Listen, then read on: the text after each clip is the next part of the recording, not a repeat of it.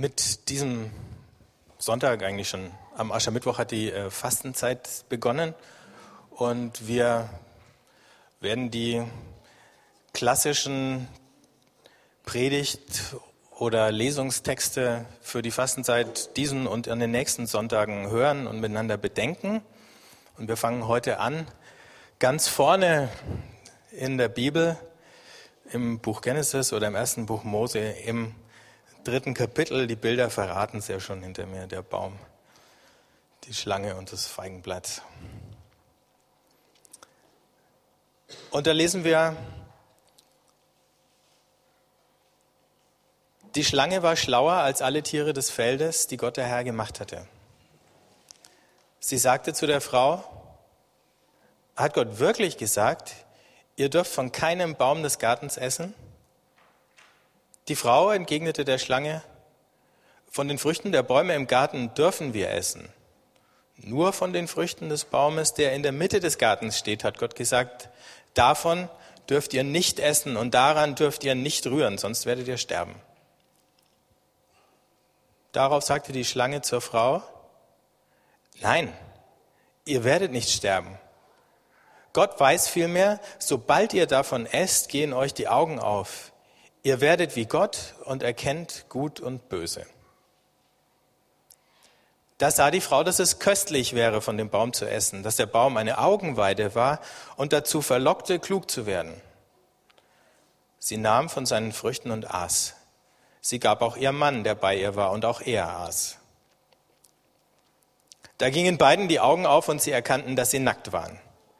Sie hefteten Feigenblätter zusammen und machten sich einen Schurz. Als sie Gott den Herrn im Garten gegen den Tagwind einherschreiten hörten, versteckten sich Adam und seine Frau vor Gott dem Herrn unter den Bäumen des Gartens. Gott, der Herr, rief Adam zu und sprach, Wo bist du? Er antwortete, Ich habe dich im Garten kommen hören. Da geriet ich in Furcht, weil ich nackt bin und versteckte mich. Darauf fragte er, Wer hat dir gesagt, dass du nackt bist? Hast du von dem Baum gegessen, von dem zu essen ich dir verboten habe? Adam antwortete, die Frau, die du mir beigesellt hast, sie hat mir von dem Baum gegeben und so habe ich gegessen. Gott der Herr sprach zu der Frau, was hast du da getan? Die Frau antwortete, die Schlange hat mich verführt und so habe ich gegessen. Da sprach Gott der Herr zur Schlange, weil du das getan hast, bist du verflucht unter allem Vieh und allen Tieren des Feldes. Auf dem Bauch sollst du kriechen und Staub fressen alle Tage deines Lebens. Feindschaft setze ich zwischen dich und die Frau, zwischen deinem Nachwuchs und ihrem Nachwuchs. Er trifft dich am Kopf und du triffst ihn an der Ferse. Zur Frau sprach er, viel Mühsal bereite ich dir, so oft du schwanger wirst. Unter Schmerzen gebierst du Kinder. Du hast Verlangen nach deinem Mann, er aber wird über dich herrschen. Zu Adam sprach er, weil du auf deine Frau gehört und von dem Baum gegessen hast, von dem zu essen ich dir verboten hatte, so ist verflucht der Ackerboden um deinetwillen. Unter, Mühsam, unter Mühsal wirst du von ihm essen alle Tage deines Lebens. Dornen und Disteln lässt er dir wachsen und die Pflanzen des Feldes musst du essen. Im Schweiße deines Angesichts sollst du dein Brot essen, bis du zurückkehrst zum Ackerboden. Von ihm bist du ja genommen. Denn Staub bist du und zum Staub musst du zurück. Adam nannte seine Frau Eva Leben, denn sie wurde die Mutter aller Lebendigen. Gott der Herr machte Adam und seiner Frau Röcke aus Fellen und bekleidete sie damit. Dann sprach Gott der Herr, seht, der Mensch ist geworden wie wir. Er erkennt Gut und Böse. Dass er jetzt nicht die Hand ausstreckt, auch vom Baum des Lebens nimmt davon isst und ewig lebt. Gott der Herr schickte ihn aus dem Garten von Eden weg, damit er den Ackerboden bestellte, von dem er genommen war. Er vertrieb den Menschen und stellte östlich des Gartens von Eden die Cherubim auf und das lodernde Flammenschwert, damit sie den Weg zum Baum des Lebens bewachten.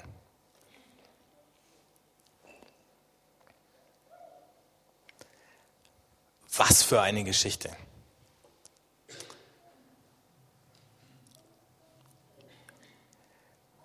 Wir begegnen hier Gott, dann dem Menschen, seiner Frau, zwei mysteriösen Bäumen, einem Engel mit einem Schwert und einer sprechenden Schlange, die damals noch Beine gehabt haben muss. Denn auf dem Bauch kriecht sie erst, seit Gott sie verflucht hat. Wie liest man so eine Geschichte?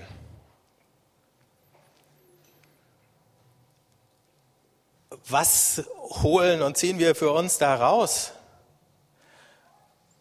Weil schon an der Art und Weise, wie sie erzählt ist, an einem Platz, der auf dieser Weltkarte nicht auffindbar ist, mit Menschen, die eigentlich keinen Namen haben, sondern nur der Mensch und seine Frau.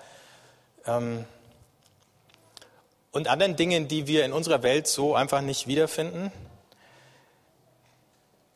liest sich ja alles weniger als ähm, eine historische Beschreibung irgendeines Vorfalls in entfernter Zeit, ähm, sondern vielmehr wie eine poetische Beschreibung oder eine bildhafte Erzählung, die erklärt, wie es in uns Menschen eigentlich ausschaut, wie es um uns bestellt ist.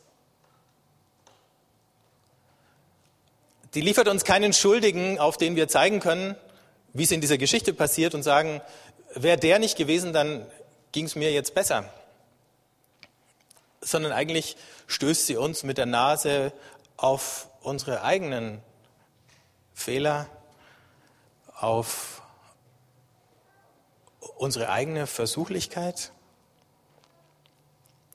und auf die Misere, die wir ganz allein selber über uns bringen ohne fremde Hilfe. Also es geht in dieser Geschichte nicht um damals, sondern es geht um heute. Es gab wohl mal Leute, die sich auf den Weg gemacht haben, um irgendwo im ewigen Eis auf dem Berg Ararat in irgendeinem Gletscher noch ein Splitterchen von der Eiche Noah zu finden. Ähm, und es gibt Beschreibungen von Leuten, die meinen, sie hätten da was gefunden. Irgendwo da oben liegt scheinbar Holz. Aber niemand hat ernsthaft versucht, den Weg nach Eden zurückzufinden. Irgendwo in Ostanatolien ähm, geguckt, wo ein Engel mit Schwert steht und dann versucht sich an ihm vorbeizumuggeln. Wir wissen, es gibt keinen Weg mehr zurück dahin. Das Schöne an dieser Geschichte ist, sogar Kinder verstehen die schon. Kinder, die weder irgendwie tiefenpsychologische, wissenschaftliche Literatur verstehen würden, noch äh, historische Berichte lesen könnten, noch ähm, die Thesen von Evolutionsbiologen richtig interpretieren oder verstehen könnten, aber diese Geschichte verstehen Kinder.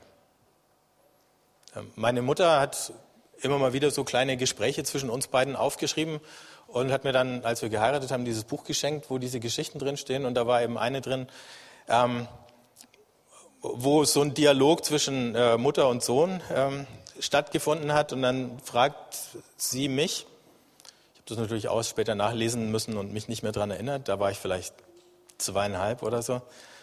Äh, dann fragt sie mich, wo warst du denn, bevor du geboren wurdest? Ähm, und äh, dann habe ich gesagt, bei Gott. Und was hast du da gemacht? Das Paradies angeguckt. Und was gab es denn da zu sehen? Ja, da gab es Bäume und Tiere und dann gab es auch den einen Baum, von dem man nicht essen darf und da hing ein Apfel dran und der war, dann habe ich den Daumen gezeigt, so dünn und giftig.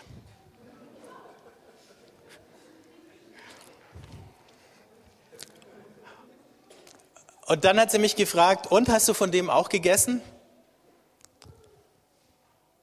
Und ich habe geantwortet, nein, ich hatte doch noch keine Zähne.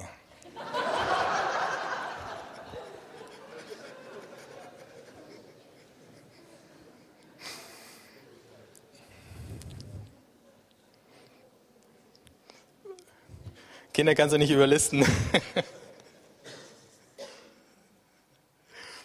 Also schon Kinder können die Geschichte verstehen. Was wir hier lernen ist, wir sehen sozusagen die allererste Familie und alles bleibt in der Familie. Das ist ja auch so ein, ähm, so ein biblischer Grundsatz, vor allen Dingen im Alten Testament. Also sowas wie Gemeinsamkeit, Zugehörigkeit zu einer Gruppe oder auch zu einer Gattung äh, wird im Alten Testament als Verwandtschaft beschrieben. Und wenn dann sozusagen Adam und Eva als die Ureltern auftauchen, dann bedeutet das schon, alle Nachkommen, die haben irgendwas von ihnen äh, geerbt. Aber auch so Stammesverwandtschaften, auch unter Stämmen, die sich regelmäßig in die Wolle gekriegt haben. Also die Edomiter waren mit den Israeliten verwandt, weil Jakob und Esau Brüder waren, die zwei Stammväter. So wusste man, das ist ein Stamm, mit dem sind wir irgendwie verwandt. Und gleichzeitig hat es immer mal wieder Scharmützel gegeben. Das gleiche mit Isaak und Ismael, zwei ungleiche Brüder, Juden und Araber. Ähm, irgendwie hat sich dieses Bewusstsein der Verwandtschaft äh, entweder entwickelt oder erhalten. Ähm, und immer wieder werden mal zum Beispiel die Israeliten auf ihren Stammvater angesprochen. Das ist dann aber immer der Jakob. Ne? Der Hosea sagt mal, der Jakob war schon immer ein Lügner und spielt an auf die alten Geschichten vom Jakob, der seinen Bruder und seinen Vater ausgetrickst hat. Ähm, und sagt damit, ihr Israeliten, ihr habt euch nicht verändert, ihr lügt und betrügt immer noch. Ähm, also dieser Stammvater, der ist auch sozusagen das Musterexemplar oder der Prototyp, an dem du äh, die Eigenarten dieser Gattung äh, anschauen kannst. Ne? Oder der Sohn eines Kamels äh, ist sozusagen ein Exemplar der Gattung Kamel. Ne? Natürlich auch wörtlich gedacht der Sohn irgendeines Kamels, aber ähm, im Sprachgebrauch. Oder wenn, ich weiß nicht mehr welcher von den kleinen Propheten es war, gesagt hat, ich bin kein Prophet und auch nicht der Sohn eines Propheten, dann meint er gar nicht, dass sein Vater Prophet war, sondern der Sohn eines Propheten war ein Prophetenschüler.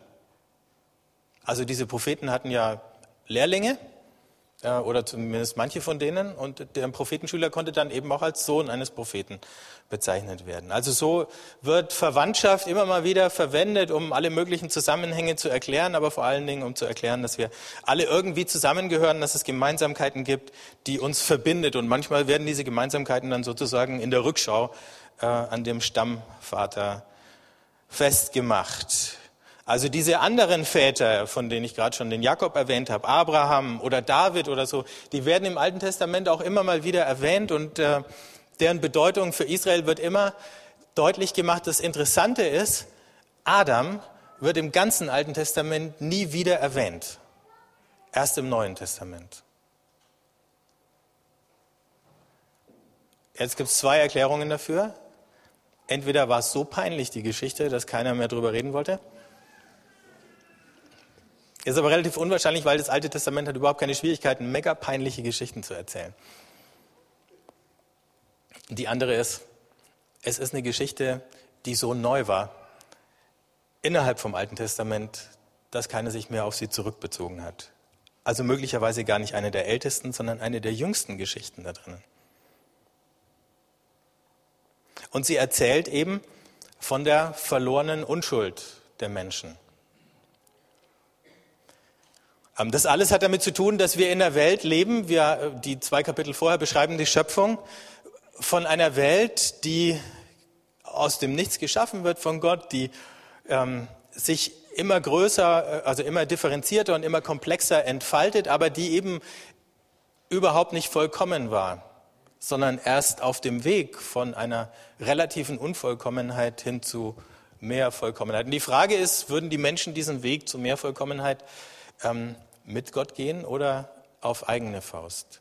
Dass unsere Welt unvollkommen ist und immer noch irgendwie im Werden ist, ist zum Beispiel ein Grund, warum sich tektonische Platten verschieben und es Erdbeben gibt. Das ist ja nicht Strafe oder so, sondern diese Platten, die verschieben sich seit Milliarden von Jahren. Oder zumindest seit vielen hundert Millionen. Jetzt bin ich kein Geologe. Nicht, dass ich was Falsches erzähle. Ähm, Also sagt Jesus ja auch mal im Neuen Testament, äh, als es um Erdbebenopfer ging, denkt doch nicht, dass die Leute schuld waren und dass das Gottes Strafe für sowas ist. Ne? Ich bin sicher, morgen wird irgendein christlicher Idiot äh, irgendwo was veröffentlichen, warum Gott Japan mit einem Erdbeben gestraft hat. Ne? Falls ihr ihn persönlich trefft, haut ihm eine runter. Ja.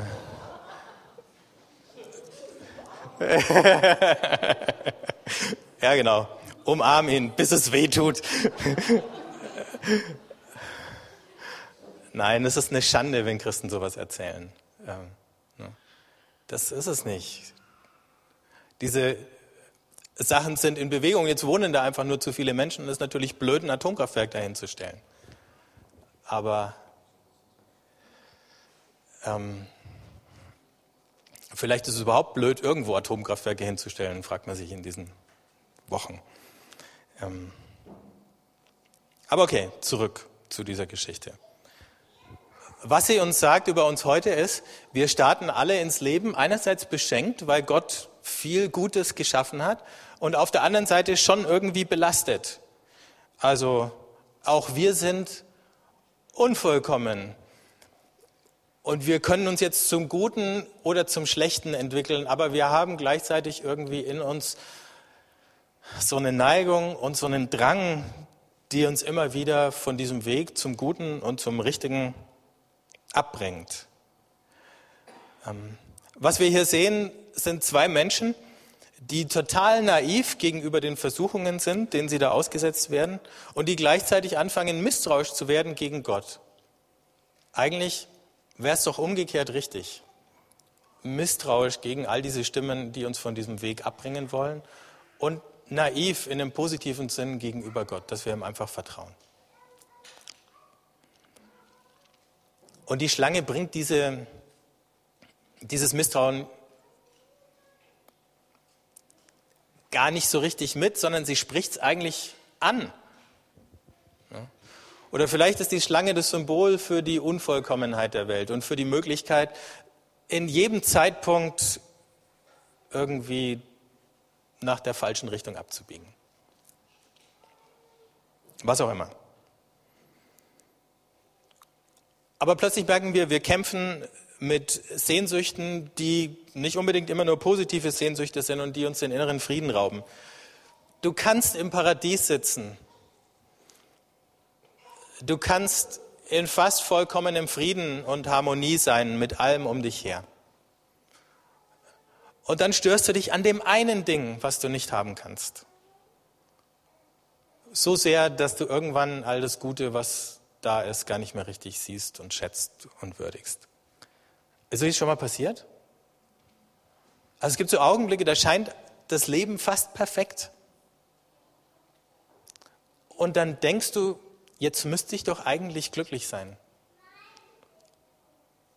Ich habe zumindest niemanden, dem ich die Schuld dafür geben könnte, dass ich unzufrieden oder elend bin oder so.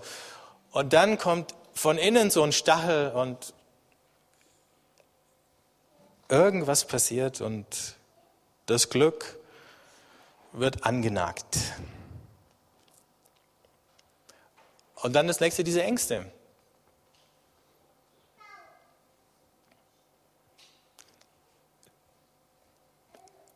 Die beiden Menschen schauen sich an, also wahrscheinlich erstmal gegenseitig, dann schauen sie an sich runter und denken, hoch, ähm, so kann ich nicht rumlaufen.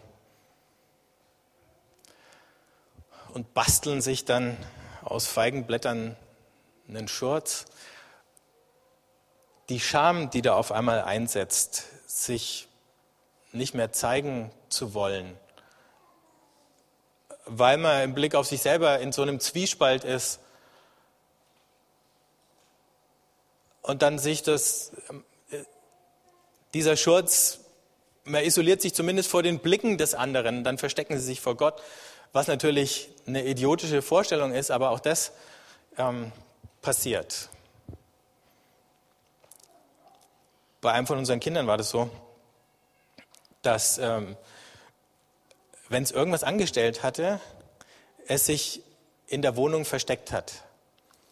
Also da kam ich ins Wohnzimmer, mache die Tür auf und sehe dann irgendwo hinterm Sofa oder so so einen kleinen Popo noch rausragen. Ja.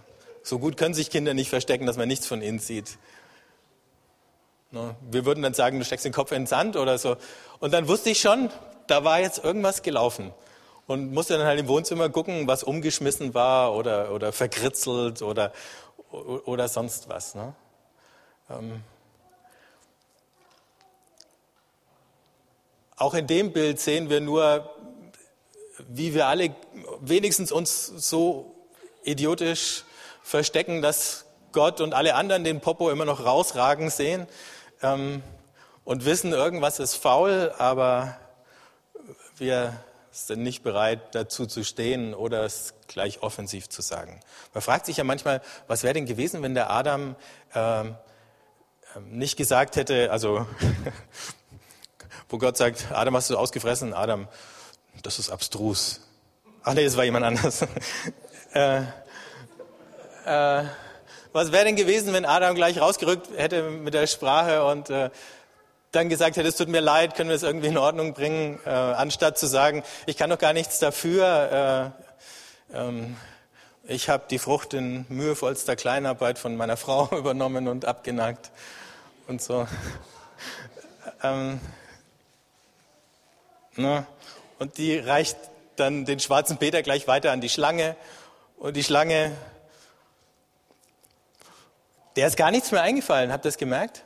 Ich meine, die war ja nicht auf den Mund gefallen, die Schlange. Aber als Gott dann mit ihr redet, war irgendwie aus. Vielleicht ist sie seitdem verstummt. Vielleicht ist der Grund, warum wir mit Schlangen heute nicht mehr reden können und nur Harry Potter das noch kann. Ja. Ah. Es gibt kein Zurück mehr. Wir können nicht mehr zurück zu dieser ursprünglichen Naivität, die wir vielleicht als Kleinkinder noch hatten, wo wir keine Zähne hatten, um in den äh, süßen Apfel zu beißen. Wir kommen da nicht wieder zurück in diesen Garten. Da steht jetzt der Engel davor und das feurige Schwert.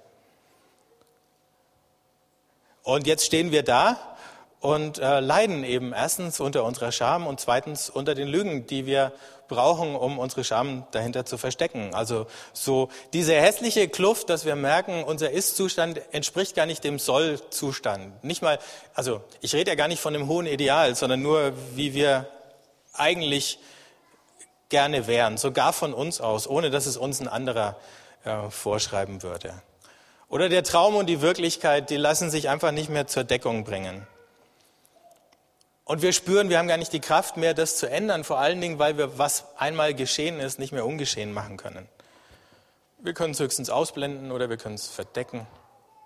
Wir können die Verantwortung dafür anderen zuschieben und sagen, die waren schuld oder die sind auch nicht besser. Ehrlich, in den letzten Wochen habe ich so oft äh, im Zusammenhang mit dieser einen Geschichte hören müssen, wer ohne Schuld ist, werfe den ersten Stein, dass ich gedacht habe, jetzt würde ich den Vers doch gern rausradieren aus der Bibel, damit er nicht ständig äh, als Ausrede missbraucht wird. So nach dem Motto, ihr seid doch alle auch nicht besser, jeder bescheißt doch hier oder so. Ne? Ähm. Aber das ist natürlich dieser Reflex zu sagen, okay, wenn alle ein bisschen bekleckert sind, dann schaue ich auch nicht mehr so versaut aus. Ähm. Aber ändert es an mir irgendwas, wenn ich auf die anderen deute? Nein. Und deswegen ist es keine Lösung. Natürlich müssen wir barmherzig miteinander umgehen. Aber diese Tarnungsmanöver, Täuschen und Tarnen ist ja bis heute Bundeswehrstrategie, äh, diese Tarnungsmanöver kosten noch viel mehr Kraft und sie richten noch mehr Schaden an. Also der Versuch zu vertuschen, der strengt ja noch viel mehr an.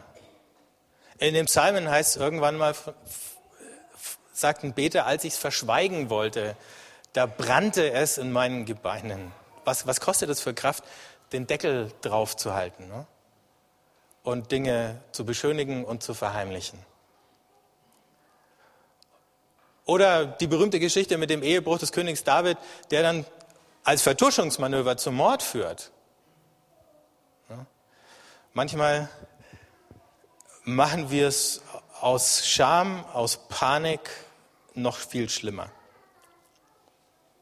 Und dann erleben wir in allen möglichen Bereichen von unserem Leben nicht nur Frust, ähm, sondern auch regelrechte Teufelskreise. Eben der vom, von der Sünde zur Lüge zur Vertuschung ist der eine. Aber wir spüren eben auch selber an uns, wie manchmal zum Beispiel in unserer Arbeit der Wurm drin ist. Du mühst dich ab, wie der Adam auf seinem Acker, und du fragst dich, kommt da irgendwas Vernünftiges raus? Ne?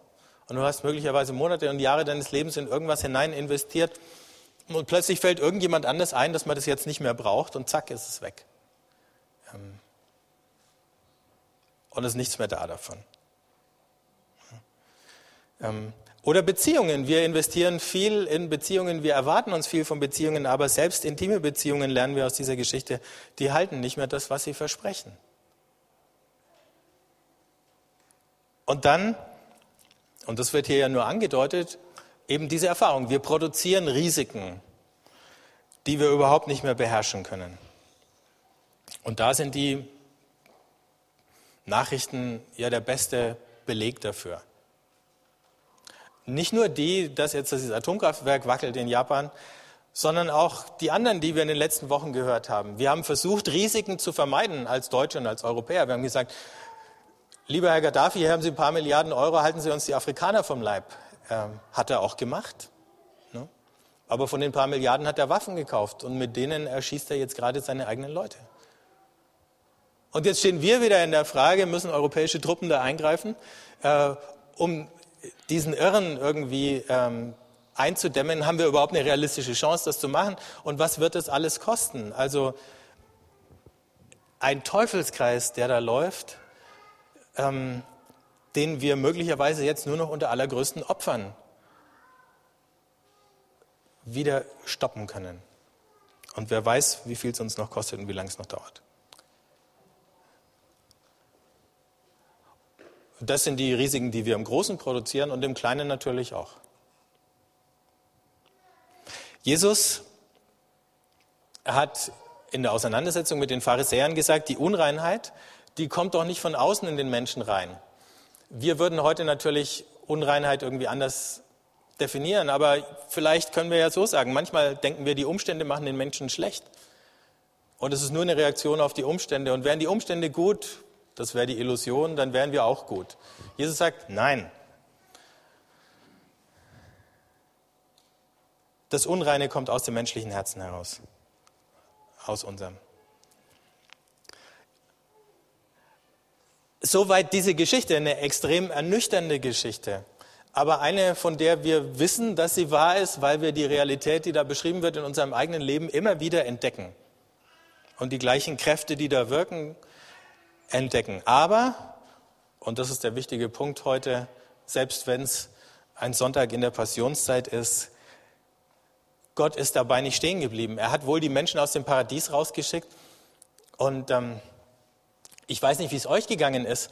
Habt ihr den Schluss dieser Geschichte gelesen, wo Gott sagt, um Himmels Willen, wenn sie jetzt auch noch vom Baum des Lebens essen, äh, dann sind sie ja unsterblich. Ne? Schnell raus mit ihnen. Da könnte man herauslesen, dass die Menschen selbst im Paradies nicht unsterblich waren. Das wird zwar immer mal wieder gesagt. Und diese Drohung, wenn ihr von diesem Baum esst, dann werdet ihr sterben, die klingt dann ein bisschen so, wie wenn ich zu meinem Kleinkind sage, wenn du deinen Finger in die Steckdose steckst, dann bist du tot. Damit sage ich nicht, es ist unsterblich und nur die Steckdose könnte es umbringen, sondern es wird schon irgendwann sterben, aber wenn es in die Steckdose langt, stirbt es gleich. So ungefähr. Ne? Und vielleicht war diese Drohung oder diese Warnung Gottes so. Ne? Wenn du da reinlangst, dann geht es ganz schnell. Wir wissen es nicht. Vielleicht wäre der Weg zum Baum des Lebens noch viel länger gewesen für die Menschen. Auf jeden Fall, jetzt war er zu. Aber Gott macht sich selber auf den Weg und sucht die Menschen. Die Geschichte fängt an mit Abraham und sie gipfelt in Jesus, wo Gott selber Mensch wird und uns entgegenkommt. Und wir sehen hier schon ganz am Anfang diesen Sündenbock-Reflex. Adam schiebt es auf seine Frau, die Frau auf die Schlange und da war dann keiner mehr. Aber im Prinzip haben sie es alle auf Gott geschoben, weil die Schlange Wer hat die wohl da reingesetzt? Gott. Also Gott, im Grunde bist du selber schuld. das Verrückte ist, wir können die Geschichte von Jesus so lesen, dass Gott am Ende tatsächlich diese Schuldzuweisung sozusagen um unseren akzeptiert, obwohl sie verlogen ist. Aber sie akzeptiert, damit diese Schuldfrage zwischen uns und ihm keine Rolle mehr spielt und wir jenseits von der Schuldfrage wieder darüber reden können, wie finden wir wieder zusammen. Gott und Menschen und Menschen untereinander. Und in Jesus, so beschreibt es dann der Paulus, sehen wir den neuen oder den zweiten Adam und wir sehen, wie Gott der Vater, wenn wir mal ins Gleichnis vom verlorenen Sohn gehen, uns mit offenen Armen entgegenkommt. Und die Scham, den Rückzug, die Flucht, die Zwänge, die Zerstörung, die das alles mit sich gebracht hat, die wird überwunden. Nicht auf einen Schlag, aber allmählich. Und wenn Paulus dann noch einen Schritt weiter geht und sagt, und wir haben den Geist, den Geist, der Jesus von den Toten auferweckt hat, der wirkt jetzt in uns. Deswegen sind wir Kinder Gottes, deswegen sind wir Miterben, deswegen haben wir kein schlechtes Gewissen mehr, deswegen haben wir von Gott nicht mehr Strafe oder Böses zu erwarten, sondern Gutes. Und der Geist ist die Anzahlung davon, dass uns ewiges Leben versprochen und verheißen ist. Dann öffnet sich auf einmal eine Perspektive der Hoffnung. Ganz am Ende der Bibel, im letzten Buch, taucht der Baum des Lebens auf einmal wieder auf, in der Offenbarung des Johannes. Im Cent schreiben an die Epheser. Heißt, wer siegt oder wer überwindet, heißt beim Luther, dem werde ich zu essen geben vom Baum des Lebens, der im Paradies Gottes steht. Hier ist von diesem anderen Baum die Rede. Aber zwischendrin gibt es noch einen Baum, ähm, noch ein großes Stück Holz, ähm, das die Wände markiert und das ist das Kreuz. Es wird auch manchmal als Baum bezeichnet, weil natürlich so ein Kreuzbalken aus einem Baumstamm gemacht werden muss. Und dieser Baum trägt eine andere Frucht als der Baum der Erkenntnis. Und wenn wir dann das Abendmahl feiern, dann ist es die Erinnerung, dass wir die Frucht dessen, was Jesus für uns an diesem Baum erlitten und erduldet hat, indem er das Urteil, diese Schuldzuweisung akzeptiert, dass diese Frucht uns das Leben zurückgibt. Und bevor wir dahin kommen, müssen wir noch einmal kurz drüber nachdenken, was kann das für uns als Antwort bedeuten? Der eine Punkt ist, wir leben in einer Welt, in der auch wir ständig versucht werden. Die Epistel für diesen Sonntag stammt aus dem Hebräerbrief und da heißt, Jesus ist der hohe Priester, der versucht wurde wie wir und deswegen versteht er uns, wenn wir in unserem Glauben angefochten und versucht sind und, er, und im Blick auf ihn finden wir die Kraft, diese Versuchungen auszuhalten und zu überwinden. Aber wir können diese Fastenzeit, die jetzt begonnen hat, auch verstehen als eine Zeit der Klärung. In welchen Teufelskreisen und Abhängigkeiten habe ich mich denn verstrickt? Ich habe schon rumgewitzelt, was ich alles fasten würde. Ähm, aber es waren sämtlich Dinge, die keine Versuchung wären. Ähm, also, sondern nur so Sachen wie Rosenkohl, den ich sowieso nie esse. Aber ich habe eine ganz beeindruckende Liste von Sachen zusammenbekommen. Aber das bringt natürlich nichts, das ist keine Übung. Ähm, ähm, äh, es wäre natürlich auch leicht, wenn du sowieso kaum Alkohol trinkst oder so, Alkohol zu fasten. Das ist zwar nett oder so ähm, und hat auch einen gewissen symbolischen Wert, aber eigentlich ähm, sollte dieses Fasten uns an den Punkt bringen, wo wir mal wagen, uns selber zu konfrontieren mit den Dingen, an denen wir ungut hängen. Und da sollten wir überlegen, ob wir die fasten. Also wenn ich ein Frustesser bin oder so, dann kann Essen fasten mir helfen, mich mal mit dem Frust, der drunter liegt, auseinanderzusetzen. Oder wenn ich jemand bin, der halt abends noch, einfach weil wir es nicht schaffen, anders zur Ruhe zu kommen, noch zwei Glas Bier oder Wein oder sonst was braucht, um runterzufahren. Nicht, dass man das darf oder so, aber wenn ich es eben immer brauche, weil ich meine Erregung, Konflikte und so weiter nicht anders in den Griff kriege, dann ist es das. Ne? Aber Fernsehfasten könnte vielleicht für viele viel schlauer sein. Ähm, weil man sich natürlich mit dem Fernseher zudröhnen kann und sich dann auch keine unangenehmen Fragen stellt oder nicht gezwungen ist, sich selber in der Stille mal auszuhalten. Also überlegt.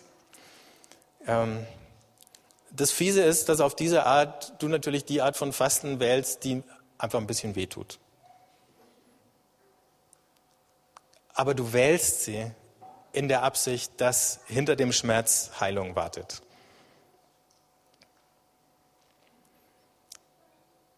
Meine Antwort kann sein, dass ich eben zum Beispiel durch Fasten, aber auch durch andere Dinge anfange, zum Überwinder zu werden, anstatt mich in der Opferrolle einzurichten.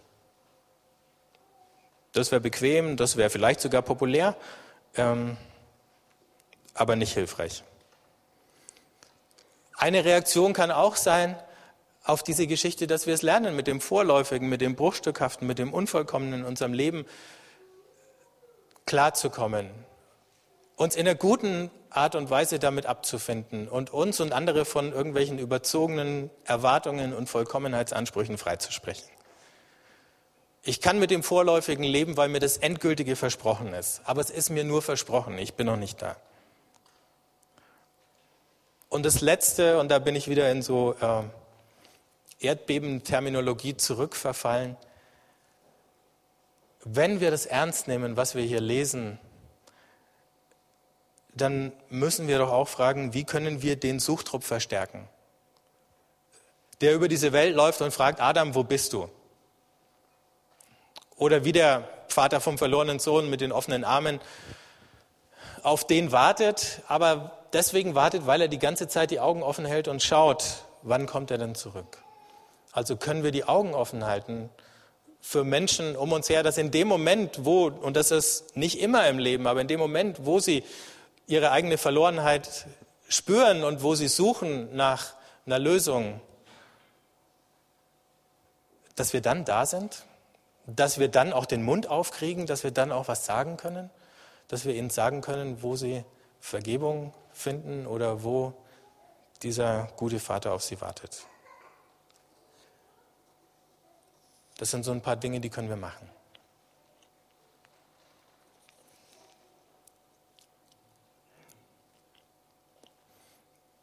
Und ähm, während ihr noch darüber nachdenkt, ähm, spielen wir gleich, nachdem ich gebetet habe, noch ein Lied ein, das dieses Thema auch nochmal aufgreift. Der Titel heißt Growing Young, jünger werden.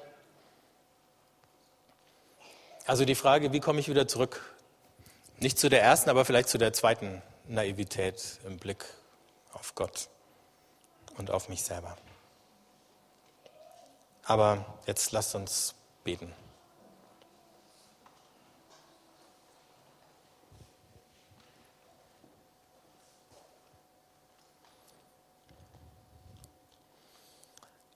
Vater im Himmel, wir danken dir für dein Wort, das uns wie so ein Spiegel die Wahrheit über uns sagt. Und wir sind dankbar für alles, was wir an Vergebung und an Erlösung in unserem Leben erfahren haben. Und gleichzeitig merken wir, wie viel noch vor uns liegt und wie unvollkommen und unheil und manchmal richtig gehend verbogen und verdreht wir noch sind. Danke, dass du uns mit diesen offenen Armen entgegenkommst. Danke, dass wir vor dir gar keine Rechtfertigungen mehr brauchen dass wir uns nicht verstecken müssen, dass wir nicht flüchten müssen. Danke, dass wir in Jesus einen Weg haben, auf dem wir zurückfinden zu dir. Danke, dass du in Jesus dahin gekommen bist, wo wir sind und nicht gewartet hast, bis wir wieder zu dir kommen. Amen.